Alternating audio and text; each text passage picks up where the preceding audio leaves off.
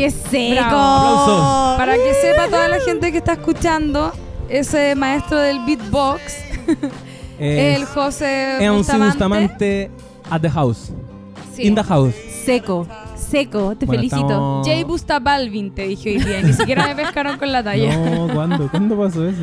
¿Cuándo? Yo no caché. Ah, ¿Acá? No, en nuestro grupo de chat. Ah, en nuestro grupo de los ¿Sabes- tres. ¿sabes que no me consta? A ver, No. Ahí, ahí le voy a mandar un pantallazo como buena Virgo que soy para mostrarles en sus caras que tengo demasiada razón siempre. Bueno, eh, lo que estaba pasando recién es que las chiquillas están descubriendo mis talentos ocultos. De a poquito yo voy entregando un poquito de sorpresa. Hoy día es el beatbox. Oye, en el dos semanas más. Excelente. Mañana mm, no se sabe. La actuación, quizás. el nudismo. Hombre de teatro. Origami. La vanidad. Oye, bienvenidos al tercer capítulo de No Sabes Nada, el podcast. Aplausos. Aplausos virtuales. Que en esta parte pongo como unos aplausos de niñitos. ¿Han cachado? Sí. Estamos con el jardín infantil, Pasitos del bosque. pasitos del bosque, que nos vinieron a ver. ¿Por qué pensaron en lo mismo? Porque No. el de al frente. No, yo, yo dije lo que ah, dijiste ya. tú. ah, pero como que igual fue medio. Pero tú Sí, lo dijiste primero que lo la Lula. muy rápido. No. Te dijiste pasito y yo dije, ya decir pasito del bosque. ¿Qué otra cosa se puede decir después de pasito? Oh, qué heavy. Igual, igual medio. Lo que acaba de pasar. Sí, medio telepático Ah. fue ese momento. Mis Sí. Oye, bienvenidos, como decía, al tercer capítulo de No Sabes Nada, por si seguramente adivinaron o quizás no, a propósito de la canción inicial. Hoy día vamos a comentar Big Little Lies, que es para muchos de nosotros la serie del 2017. Una de las series. Una de, junto Porque con hubo. Darcy. Ah, Junto con. eh, no, con The Handmaid's Tale. Tale, sí. Esa ¿Sí? definitivamente fue Mm. killer. mm, no sé. ¿eh? Ah. Pero ya vamos a hablar de Handmaid's Tale. Handmaid's Oye, sí. eh, no quiero adelantar nada, pero va a empezar la segunda temporada pronto y yo creo que deberíamos Mm. ahí hincarle el diente. No quiero adelantar nada, pero en marzo vamos a hablar de Handmaid's Tale. Ahí la dejo. Mm, mm, básicamente. Yo, ya, ya que la tiraron, yo diría que gocé mucho el año pasado con Big Little Lies y con Big Little Lies. Big Little Lies y con Be- Better Call Saul. Ah, yo nunca vi Yo esa serie. Yo tampoco, Ya, José. ahí tenemos José. que hablar. Es que yo soy la persona Ya. que se Chao, enojó chiquillas. con Breaking Bad y no la siguió viendo. Eso es súper importante. Sí. Bueno, Big Little Lies. Estoy Little con Lies. José Manuel Bustamante, Hola. periodista de la vida, guionista del corazón y del amor y de, no sé, Siempre De la calle. Y de del beatbox. y del Sí. beatbox. Y del beatbox. Y con Lula Almeida, guionista de Mega de una próxima teleserie nocturna. Así es. Confirmadísimo. Ahora confirmada, al fin soy una persona decente, adulta y próximamente remunerada, porque ya a esta altura estábamos ahí comiendo sopite pan. Firmaste el contrato. Todavía no lo firmo, pero Ah, ya estoy confirmada que parto ahora la próxima Qué bacán. Aplausos del jardín infantil. Sí, los niños de Pasitos del Bosque, un saludo para ellos. Jardín infantil Pasitos del Bosque. Oye, hoy día es un capítulo muy especial porque tenemos junto a nosotros, a nuestros amigos a estas alturas de Infusiones Geek. Otro aplauso para Infusiones Geek. Aplausos. Un aplauso y que nos dieron a probar de sus maravillas de tés que están muy ricos. El que nosotros tomamos se llamaba Blue Sky y hace referencia a la metanfetamina met- se llama Sí. Sí. de eh, Sí, Heisenberg. Sí, se llama bastante. No la puedo superar. Sí, así que aguanta Infusiones Geek que no solamente nos regaló un T-Walk para regalar entre nuestros auditores y quienes sigan el fanpage, sino que también nos regaló tecitos a nosotros que nos están acompañando en esta en esta transmisión. Como me la permito, me Sky. eh, corregirte, porque Por el favor. T-Walk es para nosotros, pero el que Ah. vamos a sortear son tres. Ah, Ah, entendí No, todo mal. Hay que tomarse. Ah, ya, tráelo. ¿sabes Pon la tetera entonces. Pablo, Pablo pon el agua, porfa. Luis, vamos a sortear un Blue Sky, un, unas semillas del ermitaño para todos los niños fanáticos de Dragon Ball Z y vamos a sortear también un The Walking Dead. The Walking Dead. ¡No! No. ¡La raja! Sí. Me encanta, me encantan los nombres. O sea, de hecho, T-Walk, que tú fue el primero que mencionaste, lo encontré tan Es bueno. muy bueno. y hay que decir que el Blue Sky, que es el que probamos nosotros, tiene pedacitos de algo azul muy misterioso. Que Era- quizás sea metanfetamina. Sí, yo creo. No Se van a ir presos. No, pero bacán. Así y, te- que y teñía el té azul. sí. Lo tiñó azul y estaba muy rico. además. Está súper rico. Sí, está Así bueno. que eh, de primera fuente decimos está muy bueno. Así que vayan a nuestras redes sociales. En realidad, vayan a nuestro Facebook de No Sabes Nada. Van a encontrar ahí eh, la publicación. Tienen que, como siempre, compartirla en modo público y seguirnos, obviamente. ¿Está solo vía Facebook la Sí, el promo? sorteo lo hacemos solo por vía, solo vía Facebook por ahora. Y lo otro es que hay que recomendar que sigan a Infusión Geek. Porque anteriormente dije infusiones, no, Infusión Geek Arroba en Infusión Geek. Facebook y, eh, tam- y también Instagram. Tienen infusiones de muchos otros productos televisivos y del cine. De hecho, yo elegí estos tres porque son los tres que están como eh, vinculados con la televisión, pero tienen de series, o sea, de, de cine también. Sa- estrenaron una infusión eh, inspirada en la escritora Francisca Solar. No te creo. ¿Y Francisca Solar lo sabrá? Si lo sabe. ¿Y qué opina? Yo creo que debe estar súper feliz. Qué Y- bacán. Y de repente podrían evaluar hacer una infusión sobre nosotros. Ahí la dejo. No sabes nada. Ti, ti sabes nada. Ya, oye, vamos a lo que nos convoca. Comencemos haciendo lo que hacemos cada capítulo, que es introducir o presentar o resumir, etcétera, la serie. José Manuel Bustamante, tú eres el hombre de esto. Así es. Maestro, súbame la música de Big Little Lies. Esta, esta es una serie dramática de HBO que sigue la vida de un grupo de familias de una localidad llamada Monterrey en Estados Unidos, cerca de California, ¿no? Sí. Muy ABC1, muy clase alta, donde los padres y madres de estas familias viven a través de los éxitos y los fracasos de sus hijos que están en el colegio. Son estos padres como helicópteros que están muy metidos en la vida de sus hijos y eventualmente también van a, experimentar los conflictos y las tensiones que se produzcan por las enemistades entre los niños. Esta serie comienza anunciándonos que va a haber un crimen también. Alguien va a matar a alguien y no sabemos quién va a morir y no sabemos también quién eh, va a ser el victimario. Entonces, con esa gran interrogante, vamos avanzando en la historia de tres amigas, actrices muy famosas, Reese Witherspoon, Nicole Kidman, pero Shailene Woodley. ella, que es la Ah. niña de Divergente, revelación según yo. Bueno, también está Laura Dern, que ella es como, Ah. no es como amiga de ellos. Pero bueno, los conflictos entonces van escalando, la tensión va aumentando, cada vez vamos entendiendo más por qué, por qué muere alguien en esta serie. Porque la verdad es que llega un momento en que las relaciones están insostenibles. Cualquiera puede matar a cualquiera. Y llegamos al capítulo final, que es la gran revelación. Eso es Big Little Lies. Sí, cos- Gracias. cosas bacanas de Big Little Lies es que eh, tiene un gran casting, que, no- Sí. que es algo que nos va a atravesar a lo largo del comentario de, o sea, a lo largo de, todo, cualquier sí. comentario que tengamos que hacer sobre la serie, porque realmente tener a Nicole Kidman y a Reese Witherspoon no solamente como actrices principales de la serie, sino que también como productoras ejecutivas, Sí, y a Laura Dern también. O sea, de hecho, En las eh, filas. yo siento que no, no sé si siento que no la han pescado tanto, no se ganó nada Riz, ¿o sí? No, no sé, de hecho compitió con Nicole yo Kidman. aluciné o sea, perdón, con Reese Witherspoon. con el Mm. con el papel de, de Reese y con, y con la actuación que se pega, encontré que transformaba ese personaje que, si ustedes se fijan, el personaje que hace Reese Witherspoon es como la típica mamá, es la, es la más penca, por así decirlo, estoy haciendo comillas en el aire, como es la típica mamá que como que de verdad eh, vive a través Sí. de la vida de sus hijos, ¿cachai? Como es, es media buena para el copete cuando está en la casa, como muy la ama de casa más latera, ¿cachai? Pero ella obviamente es, es parte del guion, pero ella también ayuda a transformar ese personaje en un personaje demasiado adorable y muy inteligente.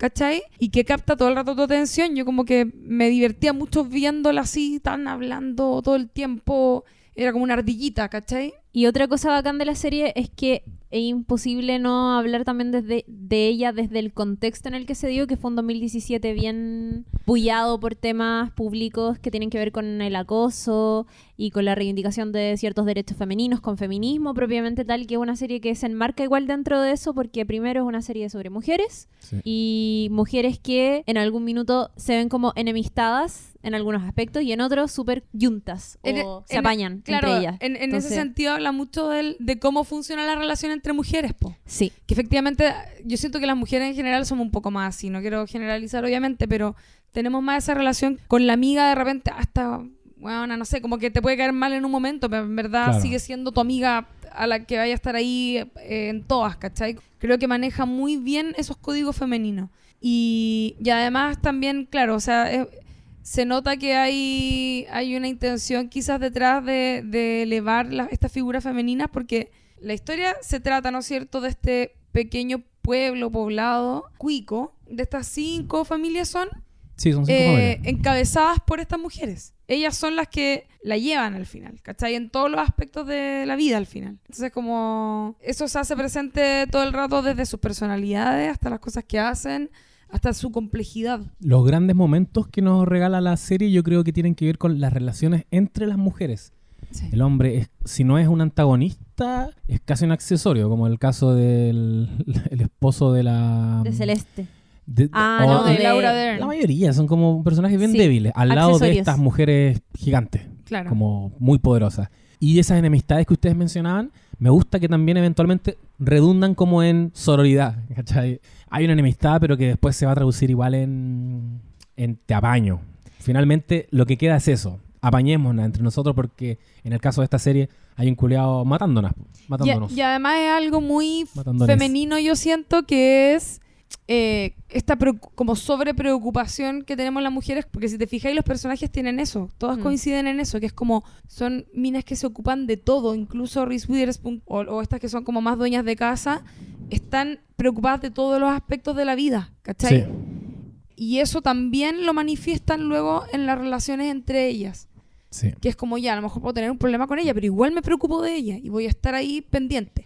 Y en ese sentido, ponte tú, el personaje interpretado por Laura Dern, que de repente tú, Chile, te acordás de los nombres. Sí. Yo no los tengo tan... Ah, el personaje de Laura Dern se Renata llama Klein. Ya, Renata Klein. Renata que Klein. ella encarna el personaje femenino más exitoso convencionalmente hablando, eh, profesionalmente, es la que se está desarrollando profesionalmente, la ponen al lado de un weón muy relajado.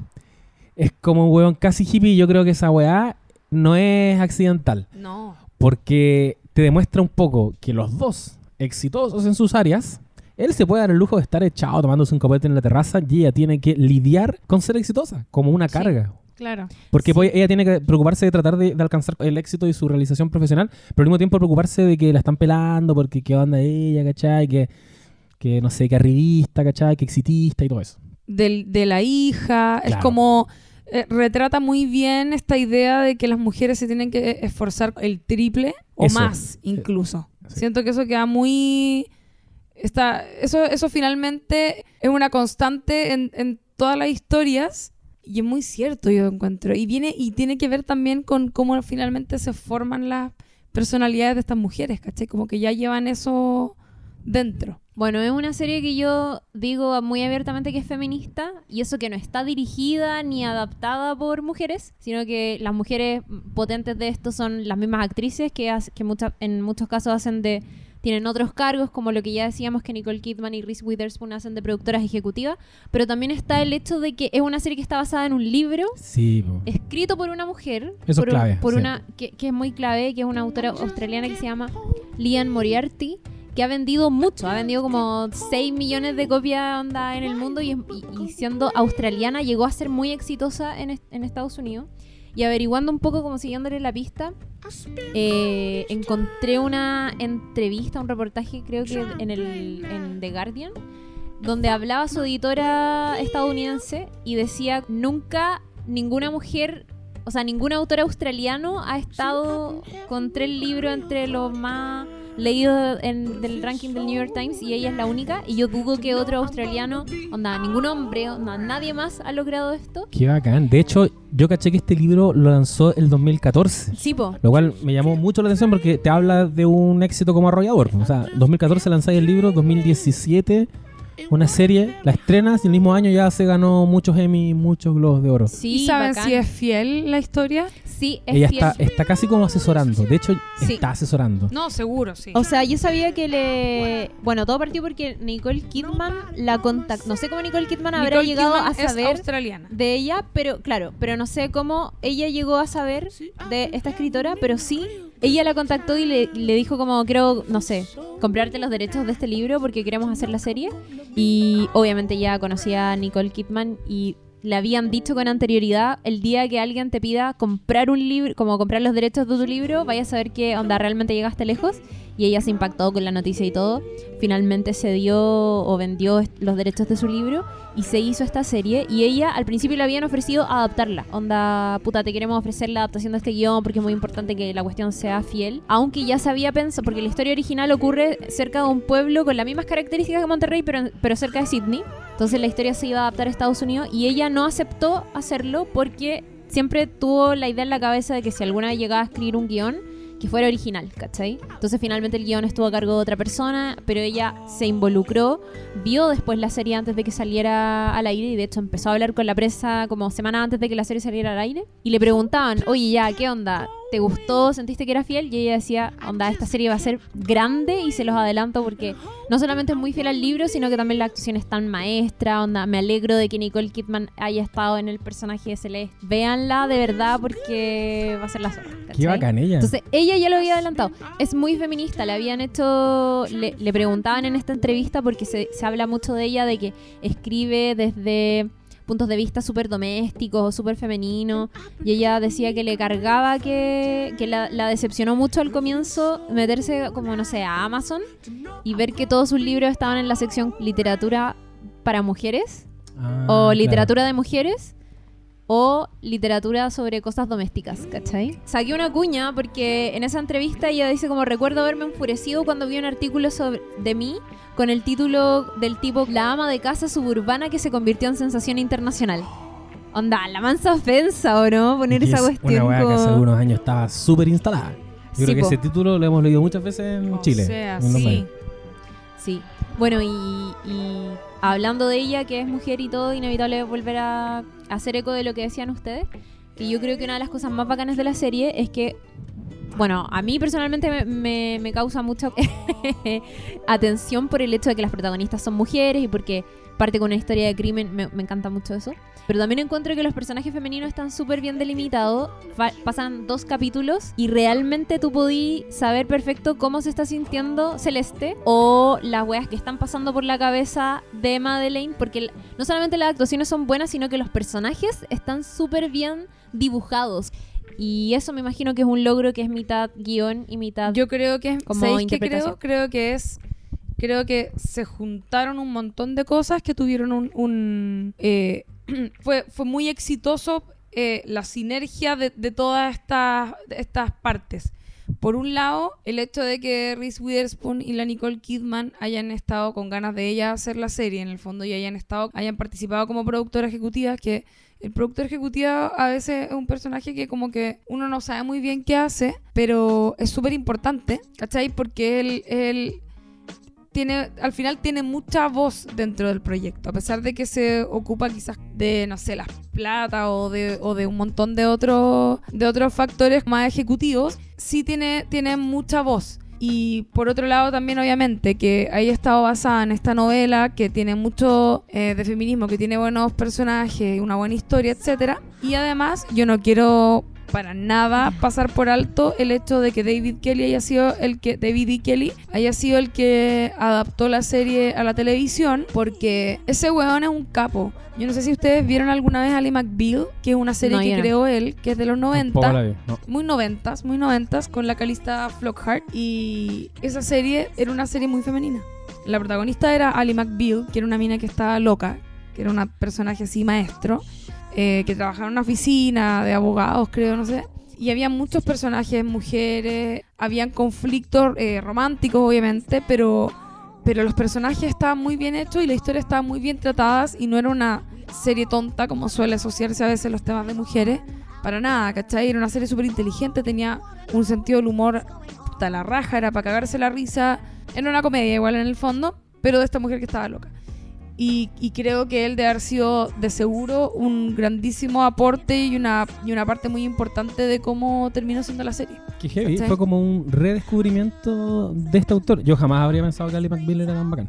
Ali McBeal ¿La era veo? la zorra. ¿La buscó? Llegó descargada. no sé, no sé dónde está Ali McBeal ahora, pero tenía mil temporadas. Y igual, no sé si la habría agarrado desde el principio bien, porque yo era chica, pero me acuerdo que la vi hasta más o menos hacia el final. Salía Robert Downey Jr. en un momento que eso igual me influye. Me. Que tú lo amáis. Me encanta. Lo dijiste en el podcast anterior. Sí, me- es que me gustaba mucho cuando era chica. Lo encontraba a mí no porque lo veía en Lily McBeal además.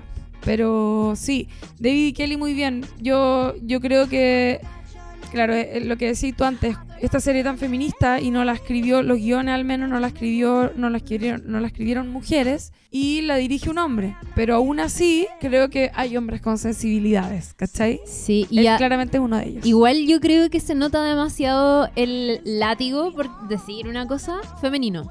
De, de- Seguro. De, quien, bueno, tú recién decías que el productor ejecutivo es súper importante y tiene mucha influencia en las decisiones finales. Eh, yo creo que todo lo que hemos estado hablando da- deja como entrever de alguna manera el hecho de que nos gustó la serie. A ti te gustó la serie, a ti también te gustó la Es la serie. mejor José. serie que vi el año pasado. ¿En serio? Sí, oficialmente. Es que es tan redondita además. Sí. Tan linda por la cresta. Funciona en tantos niveles. Oye, y quería decir que a propósito de la escritora, que es bacán y ahora me cae muy bien y quiero me gustaría leerme el libro. Obvio, Está- encárgatelo. de más que está. De más que Sí. llegó a algún lado, ¿no? En sección cocina, en la librería. sección sí, asuntos domésticos. Seguro debe estar por ahí. Ella va a hacerse cargo ahora de la segunda temporada, por lo menos en el guion, po, porque eso hay que decir ¿Eso es también. un hecho? Es un hecho. Es un Ah, ya. hecho. Está confirmada la segunda temporada y ella quiere involucrarse mucho en eso porque de ella va a depender qué se cuenta ahora. Oye. ¿puedo, puedo ¿Qué es corregirme en algo? Sí. Ya. no hizo Ali David Kelly McBeal. no dirige, no, o sea, perdón, David Kelly no dirigió los capítulos, pero sí fue el, o sea, el creador de la versión televisiva de, Big Little Lies y, y guionista. Pero es que yo les explicaba antes a los chiquillos antes de comenzar el podcast que los directores de la serie no son como en las películas, que son en las películas los directores son los bacanes de la weá. Acá no, pues la serie los bacanes son los showrunners. Yo creo que David Kelly era como el showrunner. Sí, ya, lo que pasa es que me llamó mucho la atención en este caso porque, claro, entiendo que el showrunner aquí es como el papi de la weá. Showrunner por lo general es el guioni el creador, eh, guionista, productor ejecutivo. Como Sí. que Y de repente dirige ciertos capítulos. Sí, pero eso pero es, es lo menos común. Que es como darse un gustito. Como que ya. Es darnos un gustito, igual, exactamente. normalmente igual dirigen el piloto. Sí, depende, si son directores, si no, no. Pero Bueno, ¿qué li- di- y eh, lo que- dirigió el lo que- O sea, el piloto, po, ¿o no? Ah, ¿lo dirigió? Escri- No sé. No, creo que No, no. no, lo Estoy que, lo que me preguntando. llamó la atención es que él eh, escribió la serie. Pero la persona que dirigió, Fue otro. a diferencia de que normalmente igual le reparten la dirección a varios, a varios cineastas, es una sola persona. No, son dos. Jean-Marc Vallée Sí, y es- Andrea Arnold. no, Andrea Ah, yo no te- Arnold va a dirigir la segunda temporada. Ah, Yo razón. también tenía entendido que Jean-Marc Vallée, había razón. Sí, dirigido. y Andrea Arnold eh, dirigió capítulos de una serie que a la Lula le encanta, Transparente. O sea, te, va- Ah, te encan- maestro. te va a encantar encanta. la segunda temporada. Jean-Marc Vallée, que es el director de Dallas Buyers Club. ¿En serio? Sí. Mira, Buena. y Y el que estuvo director nominada a Mejor Película en su momento y todo.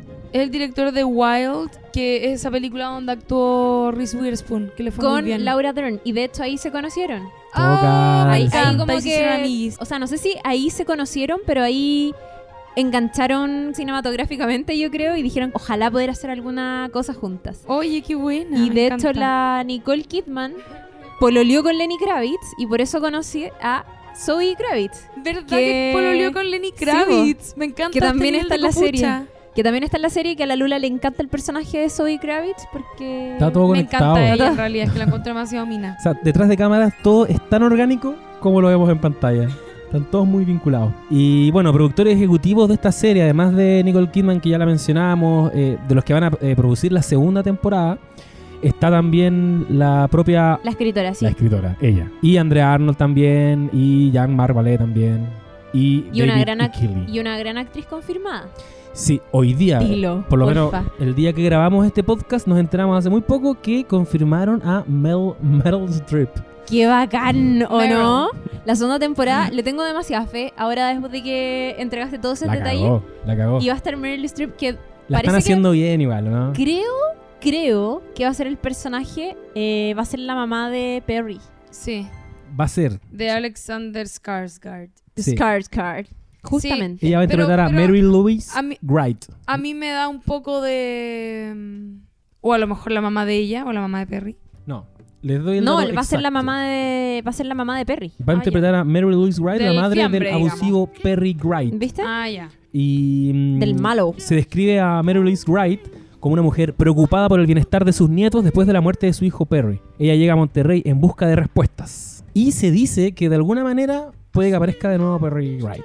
Sí, yo también escuché lo mismo y de hecho creo que le hicieron una entrevista y él dijo, bueno, creo que aparece en los créditos de la segunda temporada, que ya se han anunciado, ustedes saben que páginas como IMDB los tiran a veces, eh, y también le hicieron una entrevista en, en unos premios recientes y él dijo, bueno, todavía no sé si estoy muerto o sí, pero claramente Está súper muerto. despiste, despiste total, ¿cierto? Porque muerto Sí, seguro. Obvio. Si es que llega a aparecer, puede aparecer como un flashback. o Yo creo que es eso, como su, su tonto raconto de repente. Su tonto, claro. Su tonto flashback. Oye, chiquilla, les quería preguntar. Oye, chiquilla. Sí, Eh, de repente somos una radio juvenil.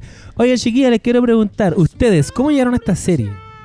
¿Cómo, yo ¿Cómo se enteraron de la existencia? Que es una serie que en general pasó súper piola cuando se estrenó. Yo llegué porque muchas, no sé si muchas, pero mujeres a las que les tengo mucha buena y que sigo en Twitter están viéndola. Cuando recién comenzó, la vieron onda en sus primeros capítulos y alguien dijo en Twitter, vi el primer capítulo, está muy buena, esta serie se viene. Bacán. Y, y le fui siguiendo la pista al- desde la prensa solamente porque no la fui viendo capítulo a capítulo, sino que la vi cuando ya había terminado, creo. Y por eso, por eso la empecé. Esa es mi razón. Yo creo que parecido. Eh, había escuchado muchas personas que me la habían recomendado. Igual a mí har- harta gente recurre a veces a mí para decirme como, oye, ¿viste tal serie? Como, ¿cachai? Qué bacán, igual. Es que eres la amiga guionista. Sí, po, o sea, entre que me preguntan a veces, recomiéndame series y, y otras veces que la gente cuando ve una serie o una película o algo y les gusta, como O sea, que, a mí acuden me, a mí. Me piden recomendaciones, pero no llegan con recomendaciones. Entonces aprovecho de hacer un llamado a la gente que conozco. Que también Que te recomienden. Sí, recomienden. Uno si uno tiene, no es, uno tiene derecho, todo. pero también tiene deberes. po. sí, pues.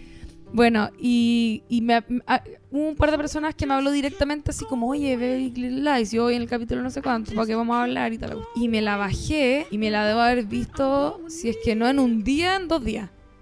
¿Cachai? La zorra. Sí, ya... Te la me la, maratoneaste. me la me la maratoneé porque son siete capítulos además, po. Sí, es Era fácil de maratoneársela. Y estaba desempleada, hay que decirlo. ¿Y tú, José? ¿Sabéis que estaba tratando de recordar? Y no me acuerdo. No. Y creo, creo que fuiste tú, Lula. ¿Tú me recomendaste? Ah, Mira. yo sí, po. Sí, po. Creo que te la pasé también, ¿o no? Puede ser. Toda una cadena de La buenas luna intenciones. Es que y además yo soy, yo soy como dealer de películas y series y de stand-up. Una héroe sin capa. Siempre Una ando con heroína. el, con el disco duro ahí repartiendo Puta, qué hermosuras bacán. audiovisuales. Y evidentemente saber también que está toda esta constelación de actrices eh, es un aliciente también para motivarse a verla. Sí. Fue como, calmado, Nicole Kidman nominada a los Emmy. ¿Y por qué está nominada a los Emmy Nicole Kidman? O sea, está en una serie. Veámosla. Claro. ¿O no? Absolutamente. Nicole Kidman que ganó, ganó tantos premios. Sí. Ganó Mira. los Globos de Oro. Ganó Emmy y ganó Globo de Oro Mejor Actriz. En muchos de los premios compitió con, o sea, no sé si en muchos, pero al menos en, en un par, compitieron las actrices entre ellas. Por ejemplo, Nicole Kidman con Reese Witherspoon. Finalmente ganó Nicole Kidman porque su interpretación es maestra. A mí me gusta más Eh, Reese. ¿Te Pero gustó más. Reese? Es que yo Bueno, es que, también hay, hay logros actorales y ciertos desafíos. Ella se lo tomó tan en serio que, que terminó efectivamente moreteada y como Ya, para sí, cagar. Y, sí. y dijo, onda, después de grabar las escenas más cuáticas, llegaba a llorar a mi casa, ¿cachai? Ya, sí, se, además. se la jugó con todo y quizá en ese sentido el desafío dramático de Reese Witherspoon era, no quiero decir menos, o sea, sí, un Es poco que yo menos. siento que era ella. Me tica que ella es igual en la vida real. ¿No les pasa? Me tinca que sí. Y también creo que hay un factor. Tengo, tengo una teoría aquí. ¿Sí? ¿Cuál? Quizás creemos, porque yo también siento lo que siente la Lula.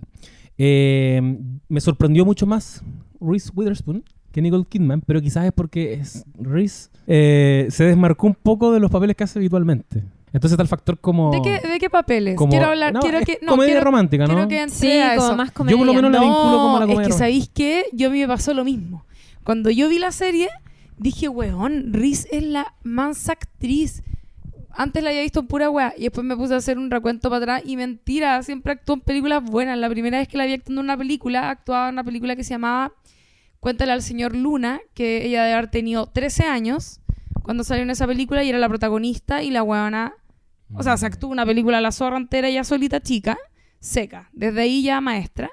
Y hizo la película Walk the Line de Henry Yoon, que ahí la weona se pegó el manso papel y si no me equivoco, o estuvo Ganó, nominado o se ganó un Oscar. ganó un Oscar Ganó por un esa película. O sea sí. que me estáis diciendo que la estamos La estamos estaba ahí infravalorando. No, es que es- La No, no, no, no. vinculando a un solo papel. No, es Sí. que ¿Sabía cuál? a legalmente rubia. po. Sí, es que uno tiene en la cabeza, pero también tiene otras otras No, sí, comedias hizo como- románticas hizo como una más, que era como una buena que se moría, me acuerdo. que desaparecía de Sí, alguna manera. Como que, como que era como un fantasma y la veía Sí. un tipo. Que trabajaba con, con No. Mark Ah, Ruffalo. Sí. Sí. No, Es no, no, pero quería viene alguien parece, ¿no? No. Un fantasma. Ok. Em, No hablemos de fantasmas, por favor. no, no, no, ya, salgámonos de ahí rápido. Qué sensible. Pero, pero sí, la primera vez que yo como me sorprendí porque también tenía esta imagen era en Walk the Line, donde, donde de hecho, claro, Se, uno- la- se manda la mansa actuación. No, sí, ella es muy buena. Y, ah, espérate, y a mí lo que me pasa con Nicole Kidman es que ya quizás su personaje es más contenido porque, por cómo es el personaje, en el fondo, en la serie. Pero siento que igual, claro, en los premios tienden a premiar al personaje más que a la actriz a veces, ¿se entiende? Sí, te entiendo. Yo siento que quizás pasó un poco eso, que es como el personaje más sufrido. No sé, me estoy, quizás estoy carrileándome brígido y en verdad se lo super merecía. Pero siento un poco eso, que es darle el premio al papel que era el más eh, golpeado, literalmente, ¿cachai? Y me recuerda un poco, además, cuando Nicole Kidman ganó el Oscar, que lo ganó por The Hours, por las horas, Sí.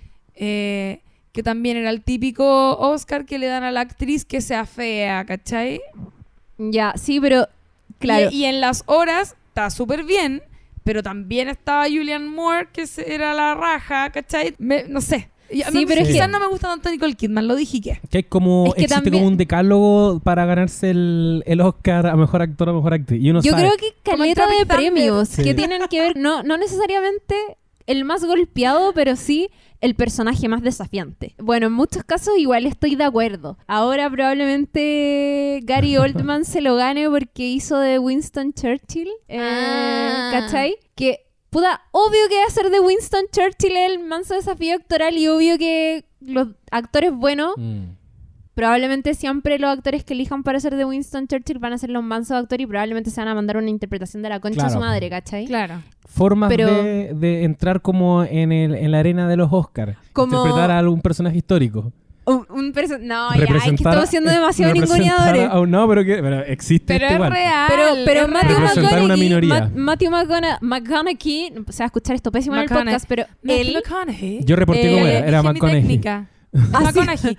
Pero haciendo de en el, el personaje de Dallas Buyers Club se ganó mejor actor por eso porque bajó como no sé cuántos kilos. Exacto. O lo mismo que pasó con Jared Leto en esa misma película donde hacía a un Sí. a un travesti. a un travesti y el weón también tuvo como una transformación cuática, también tuvo que bajar de peso, estaba así como flaco, pálido, todo. Pero al final es como que premian eso. Yo encuentro la transformación física la premian caleta. Y de hecho, ya fuera broma, se pero valora harto, no sé si la es que no quiero ser no quiero decirlo tan suelto de cuerpo, pero se valora harto. yo te haría Christian un Bale. listado y te lo juro que, no sé, eh, ¿cómo se llama esta mina mm, sudafricana? Charlize Theron. Charlize Theron, la Nicole Kidman, eh, Matthew McConaughey, ¿quién más? Bueno, hay varios, que te lo juro, bueno, hay, hay que- habría que buscar, pero Te entiendo, Chiri. No queremos ser ninguneadores. la chica danesa la, chica danesa. Y además Ah, es la como... chica danesa. en coro. La chica. Me da risa porque ya eh, lo hacen en broma, obviamente, pero en esa película Tropic Thunder hablan de eso y se ríen de eso mucho porque, porque hablan del personaje que hace eh, Robert Downey Jr., mi amor, que eh, como que ya llega al punto en que se opera y se transforma como en negro para interpretar un papel y ganarse el Oscar, ¿cachai? Y efectivamente, yo no sé si ustedes se acuerdan, pero yo creo que lo, lo encontré un insulto. No, ¿qué pasó? Él estuvo nominado por ese papel. En esa película de mierda estuvo nominado a los Oscars. Bueno, pero es no, que los Oscars son los una Oscar ya no se respetan ellos. No se No, respetan sí ya, pero es que ahí tendríamos que entrar a criticar caleta de cuestiones de los Oscars que obvio que Claro. son súper válidas. También que quería se decir viene en un capítulo la- más adelante. la, la teoría del todo, que es Eddie. Redmayne, ah, que el mismo de, Stephen de- claro, de Stephen Hawking, que es el mismo que hace de la chica danesa. Y, y tremendo actor también. igual, si no lo voy a ningunear. Es tremendo actor, se- merecido el Oscar. Pero sí, se valora mucho eh, la, Pero el desafío él- actoral. Él sabe, cuando está firmando el contrato, él sabe, y él dice, así como, chiquillo, tenemos Oscar. Alerta de Por lo menos vamos a estar en la ceremonia. Así que vamos buscando traje. Sí, la cagó que sí. Me van a invitar, ¿cachai? Por lo menos me van a invitar. Y cuando los países tienen que nominar a las películas que, que postulan a los Oscar Mejor Película Extranjera, también entendemos que hay patrones y han cometido errores al respecto. Ponte tú, yo siento que parecía muy obvio, eh, no, sé qué, no sé qué año fue, pero que mandaron Neruda, ¿no? No, mandaron. No, la película. No, pero, Ah, ya, pero, le- pero que igual no es un buen ejemplo. Ya. Sí, porque no es la weá que a los gringos les encanta de nuestra historia, que es Pinochet. po. De hecho, yo creo que si tú conversáis, si hacía el ejercicio de conversar con una persona extranjera en vacaciones en un hostal, así como súper loco, que cachan de Chile siempre es como Neruda, Pinochet, Alexis Sánchez. los, Los mi- los mineros. y tenemos películas de todo eso. ¿cachai? Alguien una vez me dijo Alex Y tenemos películas de todas esas weas. La cagó que Terremoto sí. también, porque les debe dar pánico imaginarse venir a Chile. pues, sí. Entonces, hay patrones que se van cumpliendo igual. Oye, Igual estaba- felicitemos aunque no nos vaya a escuchar a Nicole Kidman. Sí, ya, perdón, Nicole. Si me, en Sí, el fondo no es que la encuentre mala actriz. Solo que yo, quería que ganara Riz, lo siento. Estábamos Puedo estar en hablando desacuerdo. de actrices que son todas maravillosas. Sí. Igual como el capítulo anterior, que ya lo van a escuchar, cuando hablamos de Black Mirror, era como... eh, ¿Qué capítulo te gusta más? Es como partiendo la base de que Black Mirror es una gran serie y uno se esfuerza en encontrar. En este caso, Nicole Kidman, tremenda interpretación, muy merecido su premio. Y estamos haciendo, si estamos haciendo un podcast aquí, es también para uno poder criticar lo que quiere Sí, criticar. le estoy como pidiendo, claro, me estoy como Sí, disculpando te- con te la gente, con los fans de Nicole Kidman que nos están escuchando. Em, Oye, espérate, yo quería preguntar una cosa, nada que ver. Say it. ¿Me, ¿Es idea mía o fueron los Saga Awards ahora como hace un día? sí. El domingo. ¿Y cómo les jueles a estas chiquillas? No sé. Porque son, es el Screen Actors Guild. Sí. ¿Sabéis que no te tengo Cri, el dato? No, No, eh, no, maestro, puta. tírase lo- lo- Yo quiero transparentar lo que acaba de ocurrir. No, no, no. no, Lula, ¿para qué? Lula, somos periodistas. Nos van a molestar, Yo no nos van soy periodista. Nosotros siempre tenemos que saberlo todo. Y somos, y sabéis qué? Somos chilenos. nos van a molestar, nos van a decir, no sabes nada. sí, pero está bien. Yo dejaría todo esto que está pasando ahora. Todo Yo creo que nos hay que apropiarse de que la, de, la, de la talla que nos pueden tirar de que no sabemos nada y, y reírnos nosotros primero. No, estábamos corroborando una información importante. Estamos que corroborando. ¿Quién ve los Saga Awards? ¿Quién? Oye, Ni esto- yo los veo. sí. Nadie los Se ve. hicieron famosos hace poco.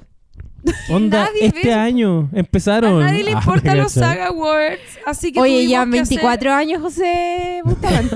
Ah, chucha. hacer, tuvimos que hacer una Oye, ¿quién ha investigación ganado 24 express años? Ah, Busquemos. y eh, para enterarnos cómo había estado, porque, a ver, fueron ayer esos premios, entonces, o sea, obviamente este programa va a salir cuando ya haya pasado una semana quizá, pero fueron hace muy poquito, por lo tanto, eh, no sabíamos bien cuáles habían sido los resultados de esos premios, que no le importan a nadie, y mi compañera aquí periodista, no yo, nos va a contar cómo, cómo le juele a, a las chiquillas aquí del... A, Oye, big, a big Little Lies. Big Little Lies. Oye, fueron los Caleucha ayer también. Podríamos repasarlo.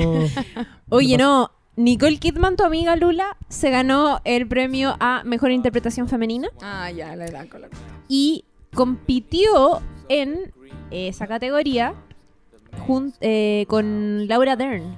¿Viste? Bien. Sí, compiten entre ellas. A, a mí me gustó Laura Dern Oye, también la interpretación. Sí, Pero ¿sabes qué? rato. Ahí se notaba caleta la sororidad. ¿Se acuerdan en los Globos de Oro como ganó Nicole y Reese estaba abajo como llorando amándola igual? Me Espera. encanta. Y también compitió con Reese Witherspoon. No es primera vez, porque ya había competido con ella.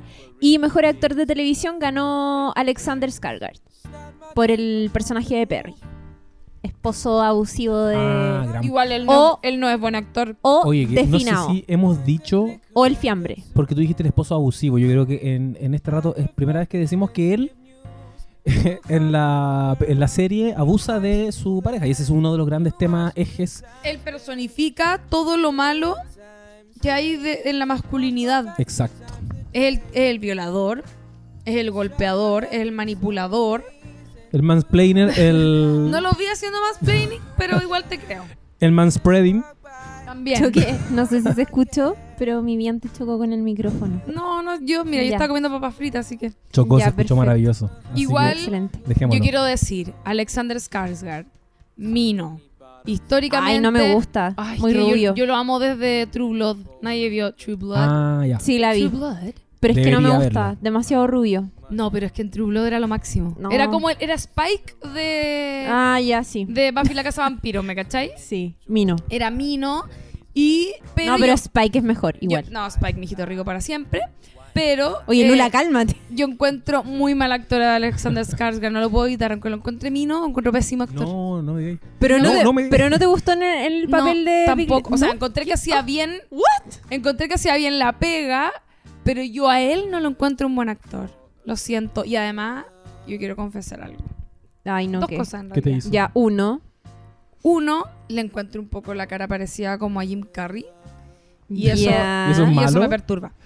Y dos, él era uno de los, de los modelos amigos de Zulander que se queman en la bencinera. Sí. Ah, ya, eso es. Gran momento. Igual bien. Eh, yo recuerdo que él era Tarzán con Margot Robbie que hizo de, de Jane en la última Tarzán. No, no era. Era el de... Creo que Ese era, no, ese era el Eh, de no, Sex and the City. confundiendo. Era el pololo. La weá que me sé. Era el pololo de Samantha en Sex and the City. Eh, oye, Pablito, corroboremos esta información. Mira, quizás estoy mintiendo, así que lo voy a Puta, es que buscar. si hay una weá que me molesta a mí es la mentira, Lula. Así Es que yo soy muy mentirosa, pero lo que sí. No, está súper bien. Ah, ¿está bien? Estás en lo correcto. Aplausos de Jardín Oh, yo me Infantil. equivoqué entonces. Yo sé que él es hijo de Stellan Skarsgård, que también es un gran actor. Sí, como que hay una Ah, dinastía Skarsgård. Hay una dinastía Skarsgård. Oiga, les quiero comentar, chiquillas, que, Tenías razón que era Tarzán, no que el año pasado, en bueno, claro, 2017, sí. Los Globos de Oro fueron este año. Sí, sí. Lo- sí. Los Emmy fueron el año pasado. Sí, sí. En ambas ocasiones yo pienso que el fuerte, como toda la calidad, está concentrada en la categoría miniseries o películas para televisión. ¿Por qué lo digo? Porque, por ejemplo, tenemos The Sinner compitiendo con Big Little Lies, Fargo. Pero ¿cómo Top Fargo una Lake. miniserie? Es que... Ah, ¿era miniserie o serie? Es, no, que, es que ahí o Fargo. como película para televisión. Ah, es el- que ahí Fargo compite por la temporada. Sí. ¿Cachai? Compite como la, De te- hecho- la tercera temporada. No de como hecho, Black, serie. Black Mirror también entra a esta categoría. Sí, o pero sea, es que- en realidad es que todas Black las series compiten por, por Temporada. O sea, en su totalidad obviamente, pero con mucho énfasis en la temporada reciente, pues como se premia también eso. Pero en este Ya, caso, pero analizáis Fargo como es el, como evaluáis como el objeto temporada. temporada. Es que lo Exacto. entiendo más en el sentido, o sea, entiendo más Black Mirror que, que una serie que tenga una, una continuidad, ¿me cachai? Te cacho, pero tu perrito Louis se enredó en este momento con el... Los cables y está muy emocionado moviendo la cola. Se está llevando mi micrófono. Oye, eh, a- agradecimiento a Louis que nos permite grabar. Luis es el que no, in- Toda no la hace semana la investigación, radio. digámoslo. Por eso no sabemos Luis nada se ve después. todas las series, ya nos dijeron. En Radio Louis. Entonces yo siento que eh, de un tiempo a esta parte las miniseries están cuáticas. Y en la contraparte, la competencia en serie de televisión igual no está tan buena. O sea, yo creo que estamos claramente en una era dorada de En las general, series. sí. Y de ahí también se cuelan miniseries. Hay varias miniseries buenas. Eh, Estoy este- en desacuerdo, José Manuel. A ver. Es que, es que también me siento como quiénes somos nosotros para decir, oye, no, en verdad las miniseries lo- la llevan, las grandes series están guateando. No, igual no. Pero es que ha habido mejores momentos, Claudia Cayo. Es que ha habido mejores momentos, pero, pero uno no puede ser tan lapidario tampoco. ¿Qué si hay mujer- a tremendas ver, ¿y grandes qué series. mejores momentos decís tú? Ponte Breaking tú. Bad, me vaya a decir? Eh, Ya, Sí. obvio. Sí, ya, eso era, ya, ya, sí. No, pero es que hubo, épocas en que estaba Ponte tú Breaking Bad compitiendo con Mad Men, Homeland eh, y alguna otra. Muy yo estoy. ¿sabes que estoy en desacuerdo? Porque yo te diría que, por ejemplo, este año estuvo Handmaid's Tale, que de verdad yo siento que es una de las mejores series ever. Independiente de que sea una adaptación de un libro y todo lo que queráis, está la, la, la adaptación que hicieron es increíble. Handmaid's Pero no Tale tiene es competencia. muy buena.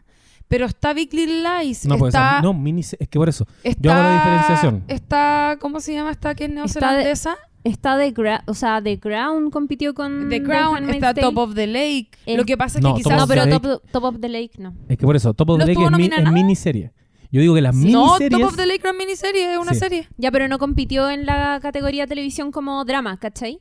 Ah, pero Compitió- por ahí ser compitió- extranjera. No. Compitió The Crown, Game of Thrones, The Handmaid's Tale, Stranger Things, que ya, y This Is Us, que, bueno, This Is Us es una tremenda serie igual. Yo no la he visto en realidad. Ya, sí está bien. Yo tampoco he hecho Ya series. no sé, en realidad no quiero creer, es que me, me cae mal Breaking Bad. Pero, pero, ya, pero, pero escucha estos títulos en categoría miniseries. The Sinner, Big Little Lies, Fargo, Feud, que obviamente está mal pronunciado. Feud. Feud, gracias.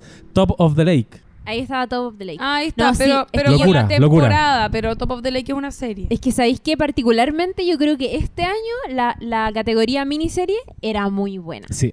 Era muy buena. O sea, Feud es una obra de arte, loco. No la he visto. De verdad es muy bacán. Jessica Lange con, Susan Sarandon. Sí, Jessica Lange y Susan Ah, Sarandon ya, ya, haciendo ya. de Betty Davis y John Crawford y su eterna rivalidad es muy buena. ¿Y, Y, dónde también encuentro eso? Lo tengo que yo te, bajar. yo te voy a mandar un dato. Qué Yo te voy a mandar un dato. Y The Sinner también, que nosotros también estuvimos súper pegados Sí, con The yo Sinner, me con la vi en un día. tremenda interpretación de la Jessica Biel. Ahora, tampoco encuentro que sea una, una serie tan espectacular de Sinner. No, no es Yo lo- eh, espectacular, que es como es, una es una buena temporada. Es una buena temporada, pero a mí me pasa mucho...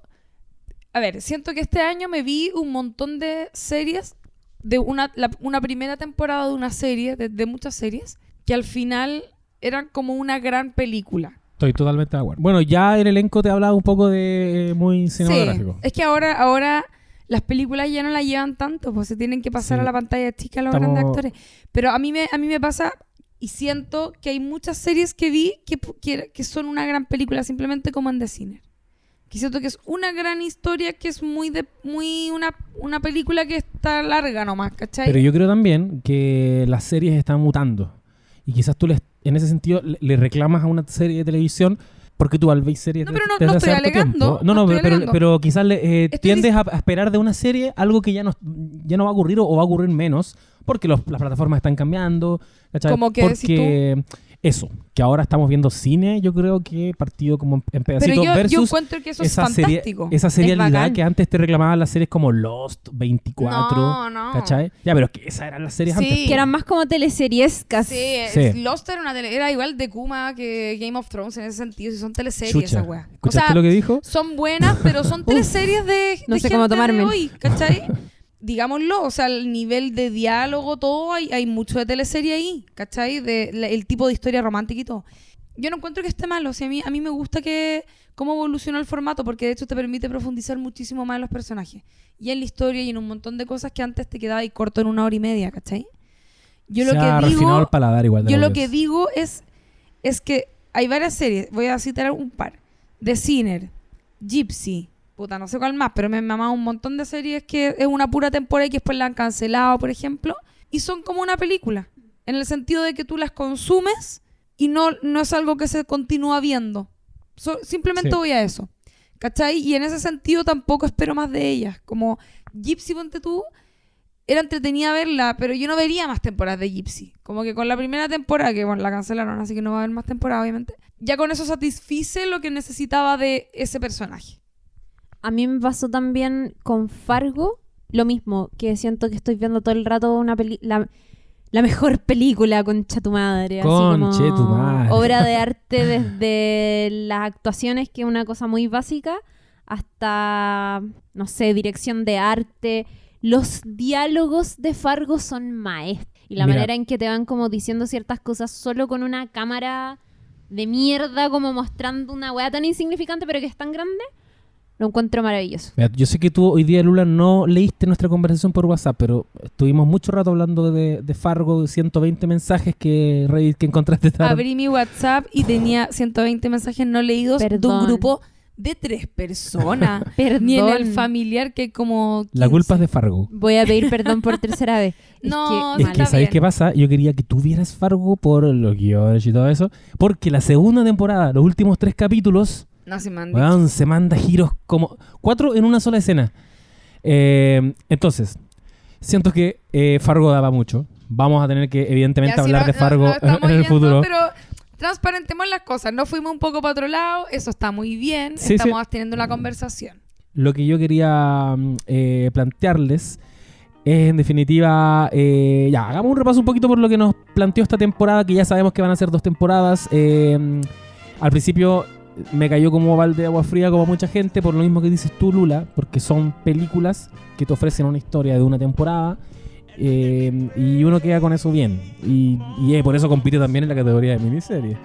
Eh, Qué gran mentira igual. Sí, porque raro ahora, eso, ¿eh? porque ahora Sí. nos sacaron una segunda temporada y es como, ay, ya se llevaron todos los premios porque Sí, sí, po. que eran miniserie y ahora segunda temporada. Es que Deberían Esa va a ser la fórmula de ahora en adelante. Es como, Obvio que ay no, anunciemos que solo va a ser una temporada y después Devuelve los Emmy. Chan. Es que obvio que van a sacar segunda temporada solo porque les fue bien, me da rabia eso. Para mí era perfecta, no quiero que me la toquen. Ahora resulta que van a hacer una segunda temporada y yo quiero hacer más mala. ya, pero igual Meryl Streep. Es que claro. Sí, pero va a actuar bien, pero eso no significa que los guiones estén buenos. A mí me preocupan los guiones. Están tomando Pero buenas Liam decisiones Moriarty hasta Va a ahora. estar detrás. Ya. Y bueno, y, mm, y en esta en esta temporada, ahora sabemos que es la primera temporada, eh, nos lleva, nos empuja hacia un final maravilloso que igual me gustaría que lo, que lo comentáramos. Que Solo, el- solo el final. pasamos al final. No, no, la Sí, yo serie. quería hablar del comienzo. Ya, dale, dale. Es que eso también es importante porque la serie parte con un crimen y Sí. uno de la- una de las cosas que teníamos que hablar sí o sí era qué nos pasaba con estas series que parten con un crimen y que después se van a múltiples lugares o que se mantienen en la idea del crimen, pero uno empieza a ver Big Little Lies y decís como, chucha, esto ya, ¿qué? Wea, género policial. Es que eso, eso ¿Qué mismo es te iba a decir. Parte con un crimen, pero te das rápidamente cuenta de que el género no es ese, de que el No, tono po. no, es ese. Y, y- y me encantó, puta. Es que ahora que me acuerdo, eso fue lo que me enganchó, Caleta. Que parte con el crimen, no sabéis quién murió, ni quién mató, ni nada. Eh, y, y como que hay un quiebre cuando te empezáis a dar cuenta de que el tono. Porque te- parte con el asesinato, o sea, perdón, con, la, con, con el planteamiento de que alguien fue asesinado. Y rápidamente te llevan a una escena, no sé, con Reese Witherspoon muy chistosa, siendo esta, esta chiquitita así buena para hablar, y te rompe rápidamente eh, lo que tú esperabas y como del tono de la serie.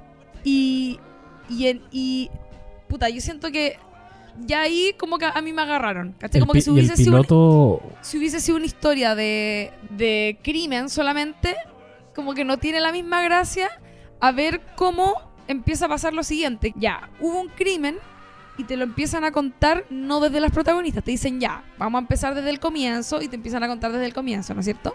Pero el crimen se va narrando a lo largo de la serie a través de este coro que hay, que son puros personajes X, como el profe no sé cuánto que nunca lo veí, la vecina, puro buen X, y empiezan a basar todo el relato en puros prejuicios, puro chisme. Esa weá es muy buena. Y esa weá es maravillosa porque te empezás a dar cuenta de cómo esos chismes construyen Exacto. realidades y cómo interpretan un montón de cosas a través de puro prejuicio y en verdad no tienen idea de lo que realmente, de las situaciones por las que realmente están pasando los personajes.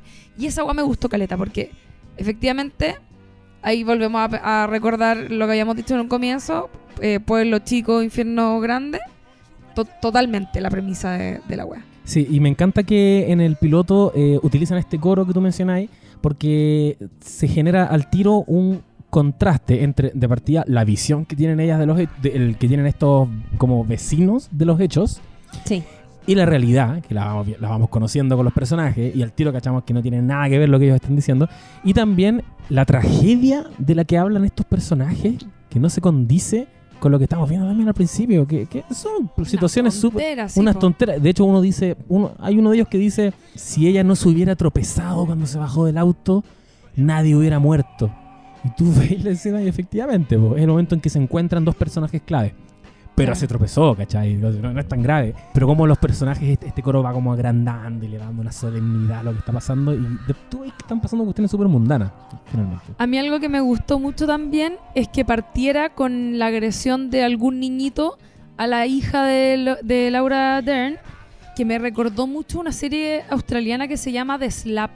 Es una, es una serie australiana que después la hicieron en Estados Unidos también y, y de hecho una de las actrices que es australiana está en la versión gringa también. Yo vi la, la australiana, la original.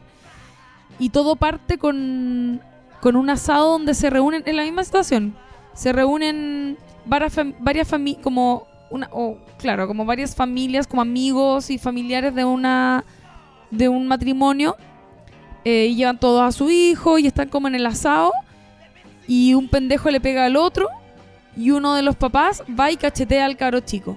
Y de ahí se empieza a desarrollar una historia que te la van contando desde el punto de vista de cada una de esas familias o de cada uno de esos personajes. Es muy parecida en ese sentido. Y me encanta, ¿por qué? Porque me gusta cómo el conflicto entre cabros chicos y todo eso se agranda desde el punto de vista de los papás. Cómo sobre reaccionan, cómo no son capaces de entender que los niños, puta, a cierta edad son medio animalitos, ¿cachai? ¿Me entendí? Y empiezan a tener rencilla entre ellos. Tiene mucho de eso, ¿ah? no, no, no es tan casual además, teniendo en cuenta que también es australiana. Y no. mm, Y, y siento que, bueno, logra algo igual clave, porque en este caso ninguno de los tres tenemos hijos, afortunadamente, no, no nos ha llegado la bendición todavía, pero empatizamos súper bien con ese conflicto. Y entendís perfectamente que por qué el personaje de Jane le presta ropa a toda costa a su hijo. po. Obvio. Como no, si él dice que no lo hizo, no lo hizo simplemente. Y uno como espectador igual la duda, porque el cabro chico igual se ve como medio psycho killer. Ay, Es- no. Más yo encima es sonámbulo el weón. No, y sabéis que tenéis razón, se me había olvidado eso. te juro que le creí todo el rato. Decía, no, no puede ser, no puede ser. Es que hay un conflicto súper bueno, que es el, es el gran miedo de alguna gente, que es como al no saber quién es el papá del cabro chico, o al saber lo único antecedentes que tiene la tipa es que el weón es un violador perverso, no sabéis qué genes tiene, pues weón. ¿Cachai? Entonces, a lo mejor, claro, tu hijo, tú lo criaste con todo el amor del mundo, pero no sabéis si viene con una weá ahí que nunca te esperaste. Y de hecho, en algún momento, eso es un problema, no sé si tan explícito para, para Jane, pero ella también lo mira y se lo está Sí. preguntando todo el rato. Todo el rato. Bueno, ella primero le presta ropa frente a todos los apoderados, pero después ese mismo capítulo en la, no- en la noche se acerca y le pregunta, dime, de verdad, no va a pasar nada. Eh, ¿Lo hiciste? Y ahí le dice, no, no lo hice. Y creo que después se lo vuelve a preguntar como dos capítulos después. Entonces, como que le cree, pero, pero puta, Pero es que está algo- es- esa duda. po. Es algo muy humano, o sea, además, obvio que cuando eres chico y te mandan una cagada y te preguntan, muy posiblemente en la edad en la que aprendí a mentir, vaya a mentir, ¿cachai? Porque si no te llega el reto. Yo participé de cabros chicos de, de problemas, yo, o sea, yo generé problemas a adultos. ¿cachai? Yo fui, yo fui de alguna manera uno de esos niños. ¿Problemas reales o a lo mejor No, te... problemas reales, quiebres familiares, así. Ojalá que mi familia no esté escuchando esto. Chucha. Pero, Puta José, weón. pero peleas como entre primos que se traspasaron los adultos. ¿cachai? Entonces es real. Es real, no tengo hijos, pero tengo No, pero sabéis que tenéis razón. Si era lo que decía mismo yo como de Slap. Es que esa weá pasa, ¿cachai? Los, los papás se toman eh, muy a pecho los problemas que tienen los mismos cabros chicos. Te lo digo yo que tengo un perro y lo llevo a la plaza y si mi perro se agarra con otro perro, las viejas te gritan y te echan la foca y es como... Obvio. Weón, son animales, como... Uno no puede predecir el comportamiento que tienen, Me pasa, ¿cachai? pasa. Bueno, ¿les gustó que empezara con un crimen? Entonces sí, a mí también, aunque ya hemos visto demasiadas veces en el cine o en la serie el tema de el pueblo chico, infierno grande y pareciera que nada pasa, pero en realidad está pasando de todo tras las cuatro paredes que lo componen, eh, cada vez que se me presenta lo creo firmemente. Y son cosas que pasan en Fargo, son cosas que pasan en Twin Peaks y son cosas que pasan en Big Little Lies, que son tres series de género distintos, como con historias muy distintas, pero qué bacán ver cómo el pueblo chico infierno grande funciona tan bien y da pie para tan para que se escriban tan buenas historias. Y como que entre más chico el pueblo, eh, entre más control tenís sobre los personajes, creo que mejor le funciona. Y lo vimos con Dark. Que lo comentamos en el capítulo anterior, Sí. eh, que mm, como hicieron, como no fueron tan ambiciosos en expandir tanto sus personajes, te genera que estemos todos armando este árbol genealógico porque al final están todos conectados. Y eso que ya eran caletas de personajes. Y en Big Little Lies pasa también algo, algo Es parecido. que en- en- mientras más reducido sea el grupo de personas, o sea, mientras más pequeño sea el pueblo, más pendiente también estáis de lo que le está pasando al de al lado, ¿cachai? Claro.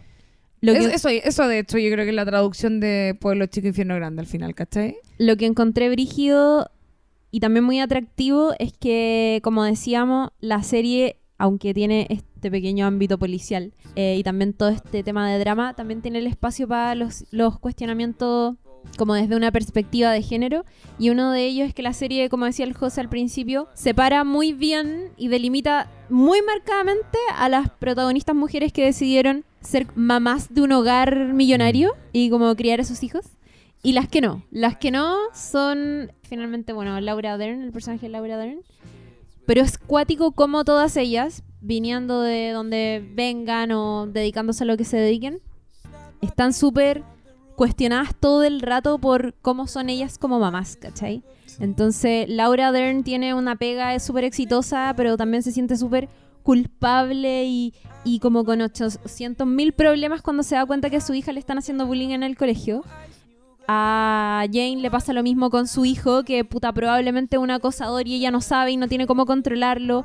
A Reese Witherspoon le pasa con la hija que quiere eh, vender su virginidad por no sé qué causa. Y a la única que no le pasa, como tan explícitamente, es a Nicole Kidman. Pero ella esconde otro drama muy del género, que es muy terrible y que a ninguna otra le pasa lo mismo. Onda, ya como perdí la esperanza, ¿cachai? La única que no está cuestionada por este tema de la maternidad es la que sufre de violencia, que el marido no solamente le pega, y, sino que también le, le hace unos juegos mentales que son del terror. Me gustó mucho.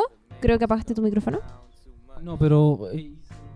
Ah, ya. Estoy jugando con el micrófono. Una cosa que me gustó mucho es cómo se trata el tema del abuso en la serie, que creo que también es muy bacán porque Es muy real. Sent- es muy real, loco, es muy real y eso me gustó porque sentí que no, no victimiza a las mujeres, La ¿cachai? Y eso no solamente se da por la escena final y lo que sucede al final entre todas ellas que salen a defender a la que está siendo maltratada por su marido, sino que también te muestra súper bien el, como el ciclo del abuso eh, y de estas relaciones medias tormentosas, que en el caso de- del personaje de Nicole Kidman con Perry, que es este esposo abusivo, el ciclo era como pelear y golpearnos, nos excita que terminamos teniendo sexo, ¿cachai? Como Sí, es una cuestión de La reconciliación que le llaman. La reconciliación, claro, y Sí. tan enfermizas llegan a ser algunas relaciones o tan enfermiza era esta relación y es la psicóloga la que se da cuenta de esto porque justamente ella le dice como ¿qué terminan haciendo normalmente después de que pelean? ¿Cómo se arreglan? Y es como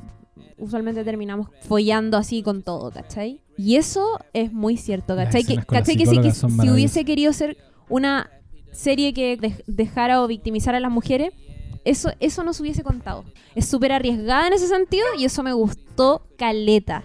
Y Caleta, además, y lo además, esa historia está muy bien contada desde el comienzo, porque si ustedes se acuerdan, en el primer capítulo no se menciona nada de la relación violenta que ellos tienen, No, po. sino que parte todo lo contrario. Es como Celeste es la mina envidiada, porque es como hipermina, pero es un poco más vieja, y están dando, esta vez casada, con un tipo muy atractivo, Sí. muy exitoso, más joven que ella, y pareciera que están tirando todo el tiempo. De hecho, es como que ella después se empieza a desarrollar de, de empieza como a comprender qué es lo que hay detrás de eso, pero es claro, es como que ella está hablando con las amigas y llega él y le da un beso, le pega un agarrón, es como todo el rato esa dinámica. Y todas como, oye, weón, esta mina que envidia su vida y después, ¿cachai? Lo que está pasando entre las cuatro paredes de su habitación. Y, ¿cachai? Que la realidad es muy distinta, que hay un, hay un tema de manipulación ahí heavy. Y que además tiene que ver, que me gustaba mucho esa escena, por ejemplo, cuando ella está eh, hablando por teléfono con Madeline y llega Perry y, la empieza como a agarrar, como a darle besos, como a excitarla, pero en realidad lo está haciendo para que deje de hablar con la amiga. ¿Cachai? Que eso, eso es, heavy manipulación La en el fondo.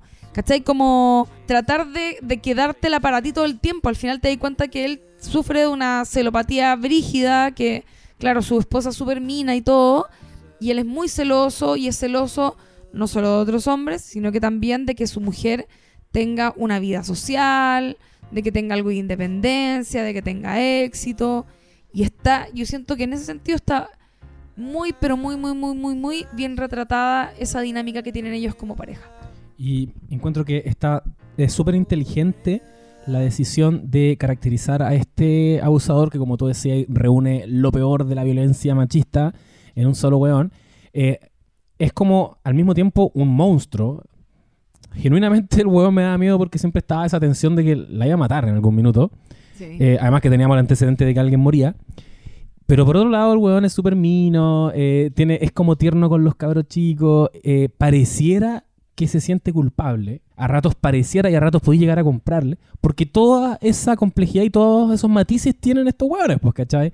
Entonces, lo, lo obvio y lo, lo ingenuo habría sido construir a un monstruo, ¿cachai? Un weón alcohólico, eh, o sea, un guatón, no sé, ¿cachai? Como, Por eso te digo, el, oso. es súper real. Y hay una conversación de las que ella, el personaje Nicole Kidman, tiene con la psicóloga. Que a todo esto la- las escenas con la psicóloga son bacanes porque efectivamente son muy, muy de terapia. Muy de terapia Sí. a una mujer que lo está pasando mal en la casa, en su vida marital, ¿cachai? Y ella le dice, no, él, él es súper buen padre, él es como la raja con los niños.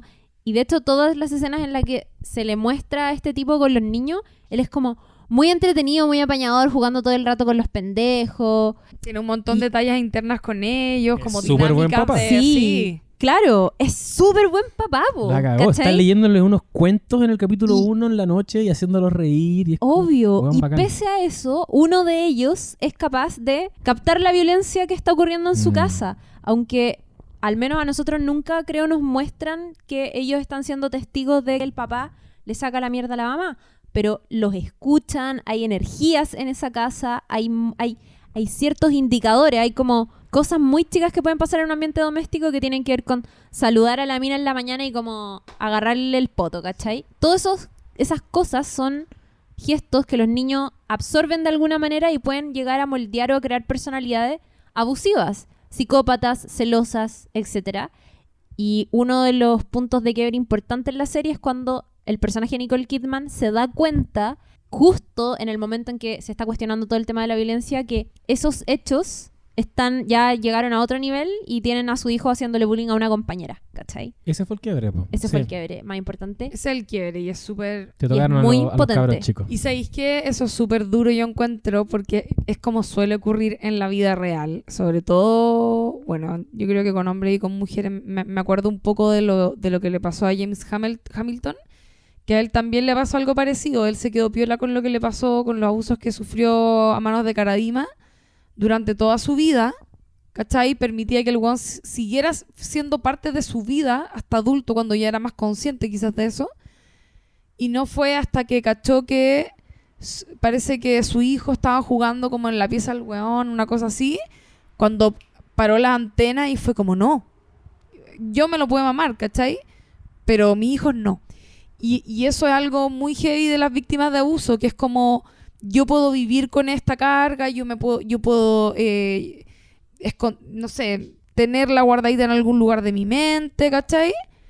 Pero ver que mis hijos empiecen a tener, eh, estén expuestos a esto o les genera algún tipo de daño o lo que sea, es ahí cuando dicen basta. ¿cachai? Y encuentro que esa realidad es súper triste igual.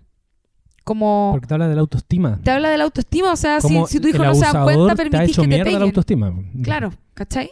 Lo encuentro súper, súper heavy. Sí, está súper bien logrado. Y es verdad que se guardaron ese detallito del niño percibiendo la violencia.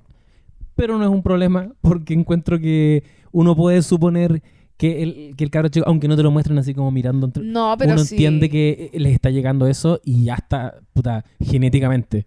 No, no, no. justificar que... La Y- dimensión niños en la serie por algo está. O sea, Sí. algo Sí. Exacto. Y va a pasar con y por ella, algo es como- tan hermética también. Porque a diferencia de otras series que hemos analizado ya en este podcast, que también abordan como universos adultos versus universos niños, aquí de los niños sabemos nada. Y ese es un gran enigma, una gran interrogante en la serie. ¿Por quién está agrediendo a una niña? Claro, pero pero yo creo yo no yo no siento que eso sea como a nivel de guion un error, por ejemplo. No, pues. Yo No, siento po. que lo los Eso, niños eso está reivindicando. es, un juego bacán. No, se no, lo pero guardan, estoy- pero no está mal. me refiero, no, no, me refiero, ay, ya, ya, sí, sí te cacho, como como ellos perciben es que yo creo que es, es algo muy lógico que lo perciben a través de un montón de cosas, o sea, desde que pueden escuchar lo que está pasando en la pieza, aunque no lo puedan ver, eh, porque además hay un tema ahí. Ellos tienen sexo salvaje, ¿cierto? Sí. Y hay una weá que yo no soy, yo no soy psicóloga ni nada, pero yo tengo entendido que ocurre, por ejemplo, algo cuando, lo- cuando los, las parejas tienen guagua y tu guagua es chica, tú te ves en la necesidad de tener relaciones sexuales con la guagua al lado porque no podí dejarla fuera. ¿Cachai? ¿Cachai lo que voy? Y esa relación sexual para la guagua la percibe como un acto violento porque no entiende por qué está, no sé, moviéndose frenéticamente encima de la mamá. ¿Me entendí? Sí, te sigo. Entonces, los cabros chicos, los hijos de Celeste con Perry, también de alguna manera están presenciando violencia y un Claro. sexo que a la vez también es violento. Porque ellos no cachan de sexo, solo O sea- perciben la, la violencia Claro. del, de la- del movimiento físico y de los gritos, ¿me entendí? Del chicos están- sonido de la cama, De- del claro. sonido de la mesa. es algo o- que te alarma sí o sí. ¿Cachai? Sí. Tenéis toda la razón, esos cabros chicos están cagadísimos. Estos buenos se fueron a la su vida fictiva sexual. Temporada 20 se va a tratar de esos hueones en la universidad. Y las consecuencias. Em, a propósito de esto, quería que empezáramos como a avanzar hacia el final de la temporada porque nos lleva, nos lleva a este, a este momento maravilloso que es el capítulo final. Están todos reunidos, todos los apoderados reunidos en esta fiesta que han ido eh, armando con tanto tiempo y de la que em, está súper involucrada el personaje de Madeline.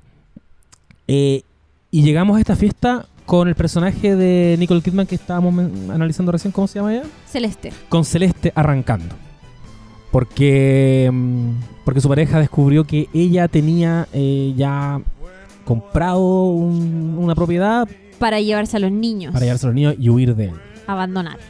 Ya. Y ahí llegamos entonces a esta fiesta donde están todos los apoderados, todos nuestros protagonistas. Y si podéis continuar con esta parte, llegan a un momento Yo, en que... yo quiero decir algo sobre eso. Sí, dilo. Dale.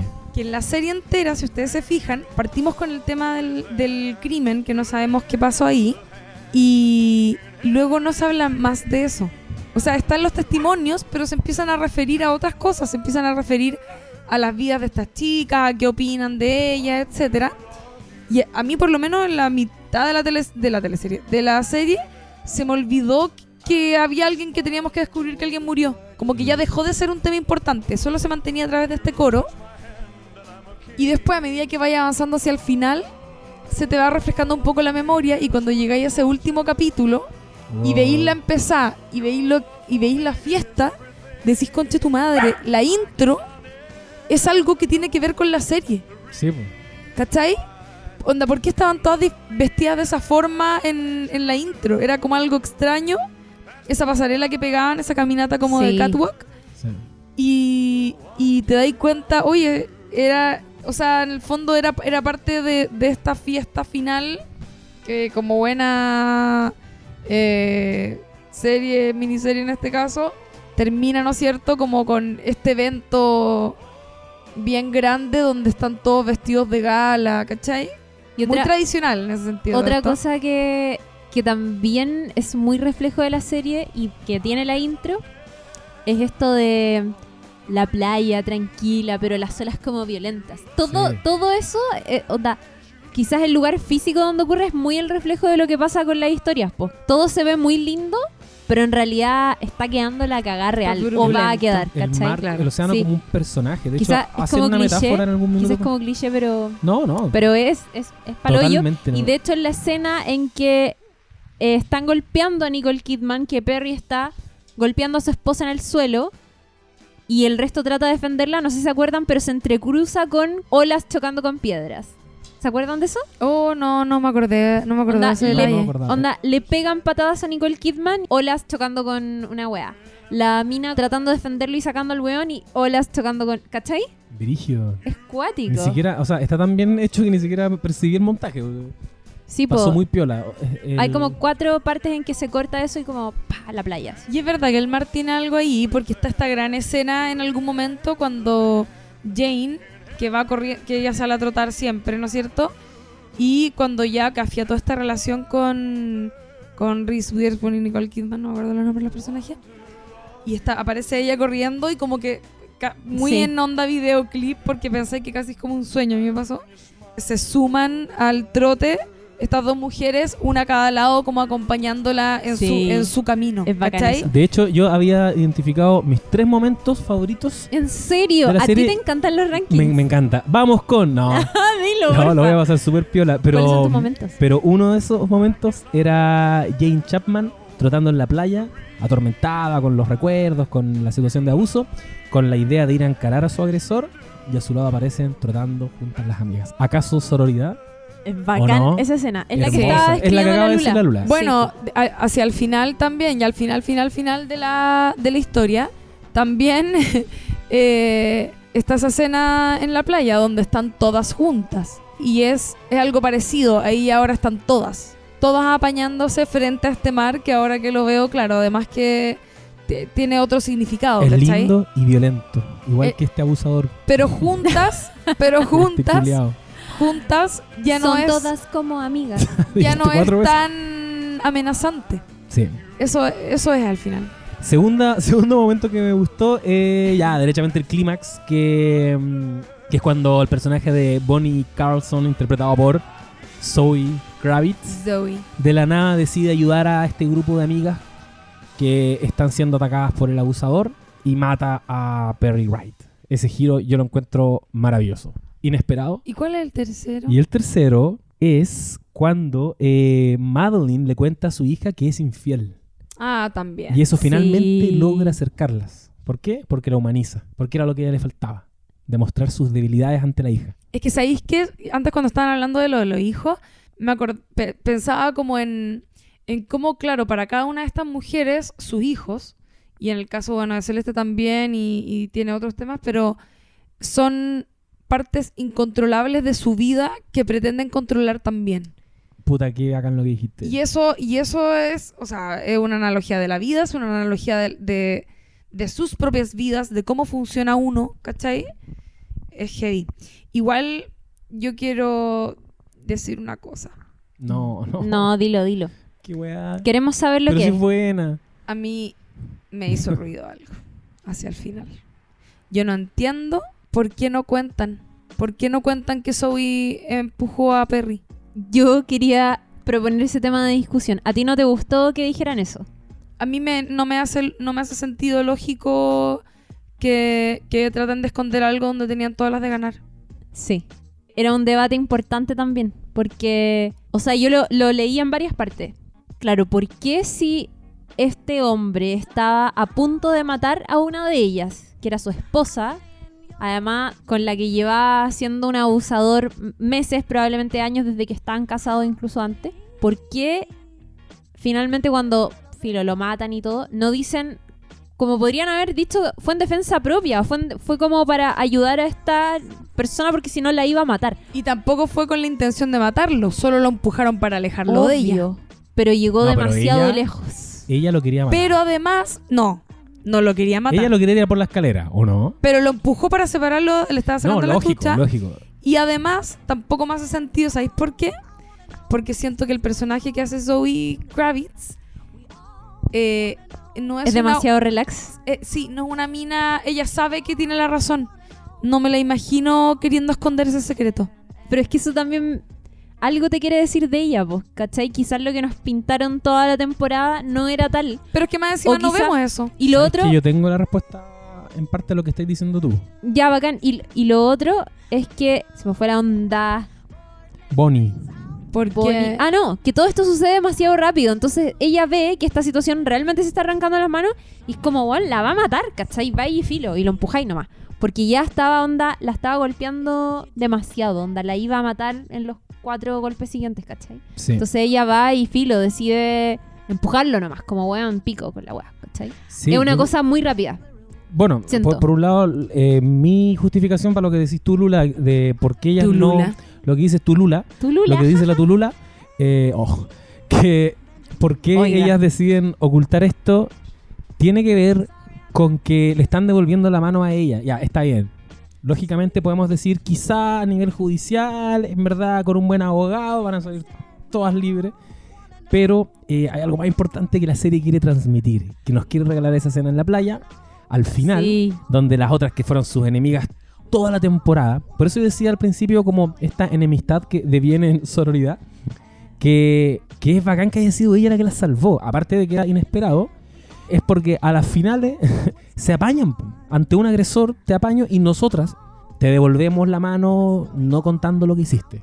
Es que yo siento, lo siento, pero yo creo que las historias tienen que ser creíbles y eso no tiene lógica, porque eso podría haber sido exactamente igual sin el detalle del encubrimiento. Es que a mí, a mí me pasa Podrían, que... podrían te lo voy a inventar ahora mismo. Podrían no haber sido, no haber encubierto el secreto, no haberlo hecho un secreto y haber dado el testimonio en apoyo a ella igual. Y eso igual hubiese significado, ¿me entendí? Entiendo el efecto dramático que tiene, obviamente, pero creo que podría haber encajado muchísimo mejor.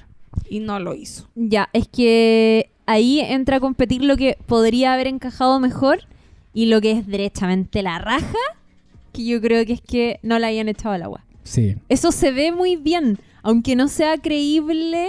Es que ahí me pierdes, pum. Y por otro lado, Sí, Hemos pero no, tiene, no Esto- tiene que ser. El, a ver, una regla del guion es: no tiene que ser verdad, pero tiene que sonar verdadero. verosímil. como ¿Cachai? diría- Claro. Tiene que ser algo verosímil. El, ¿Sabéis qué? igual yo creo que hay muchas cosas que no suenan realmente verosímiles Te voy a dar un ejemplo. y se salvan. Harry igual. Potter se trata de magia, la gente vuela, hay un montón de weas.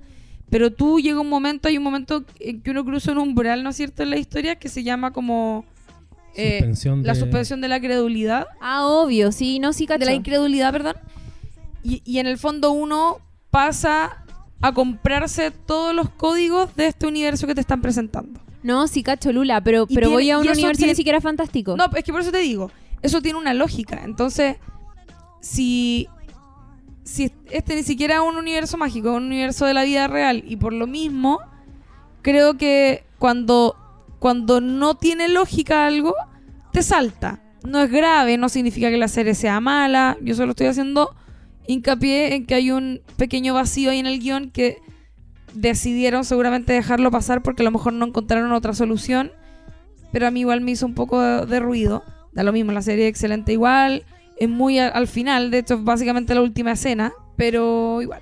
Mira, Yo quiero decir que viéndola no me hizo ruido, que hasta ahora lo voy a seguir defendiendo esa decisión.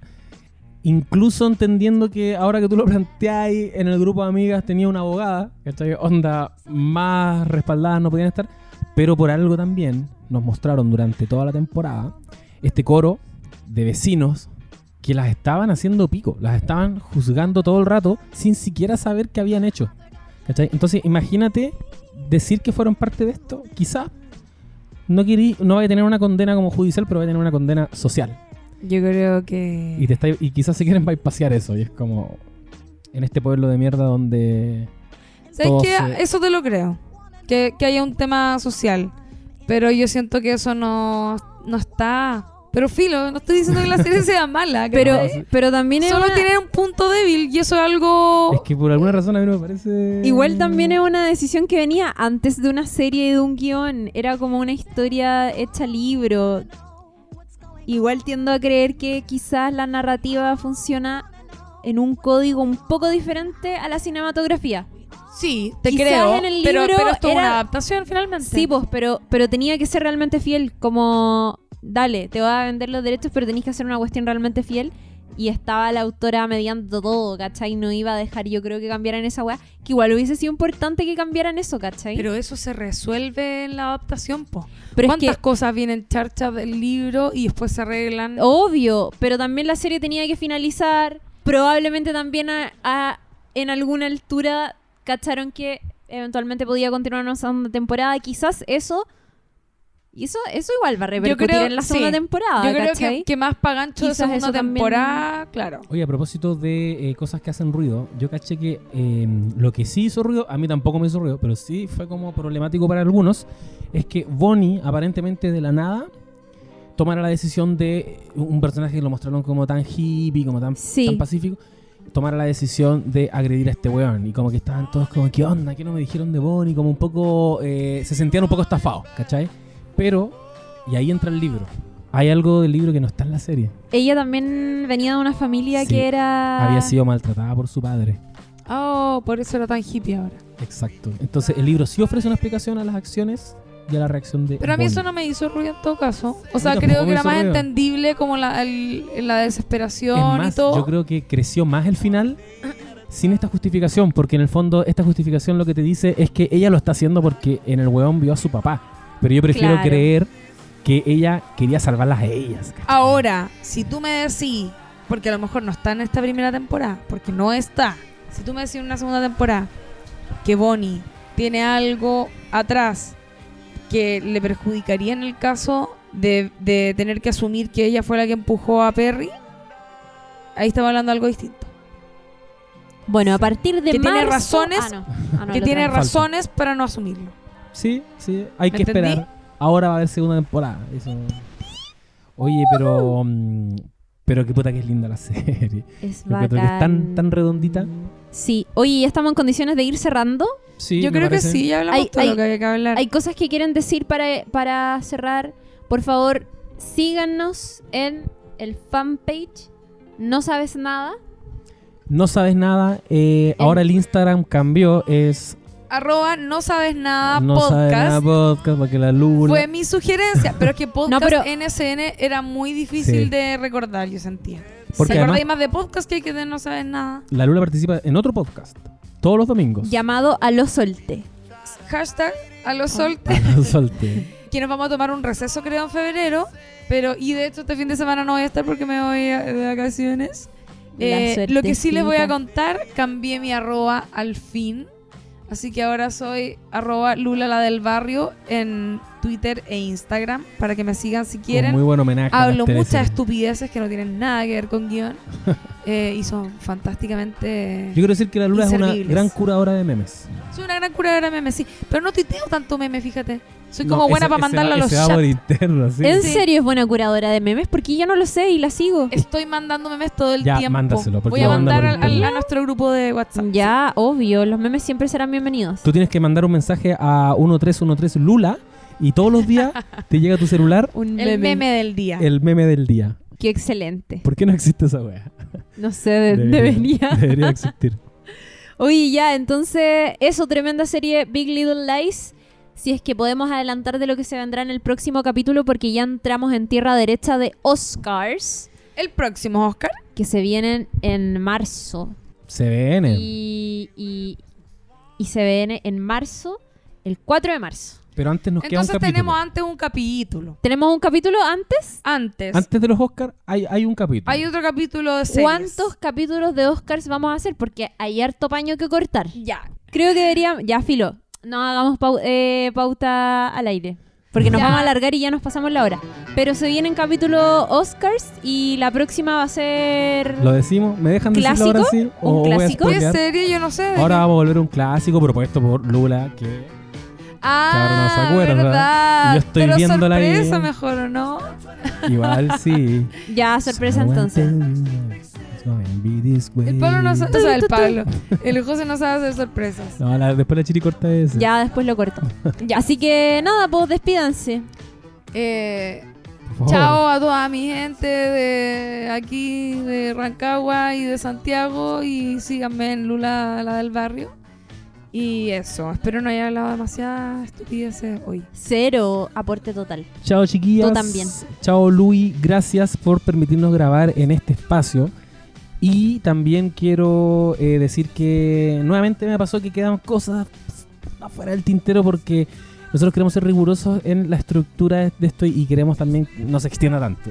Pero Obvio. obviamente la idea, la segunda mitad del podcast la hacen ustedes. Así que coméntenos en redes sociales, aquí en, aquí en SoundCloud, donde estamos alojados, eh, para que sigamos conversando sobre las series. pues.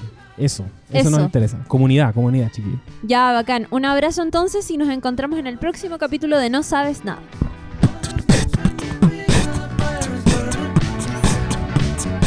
Everybody was there, everybody to share. It was so right.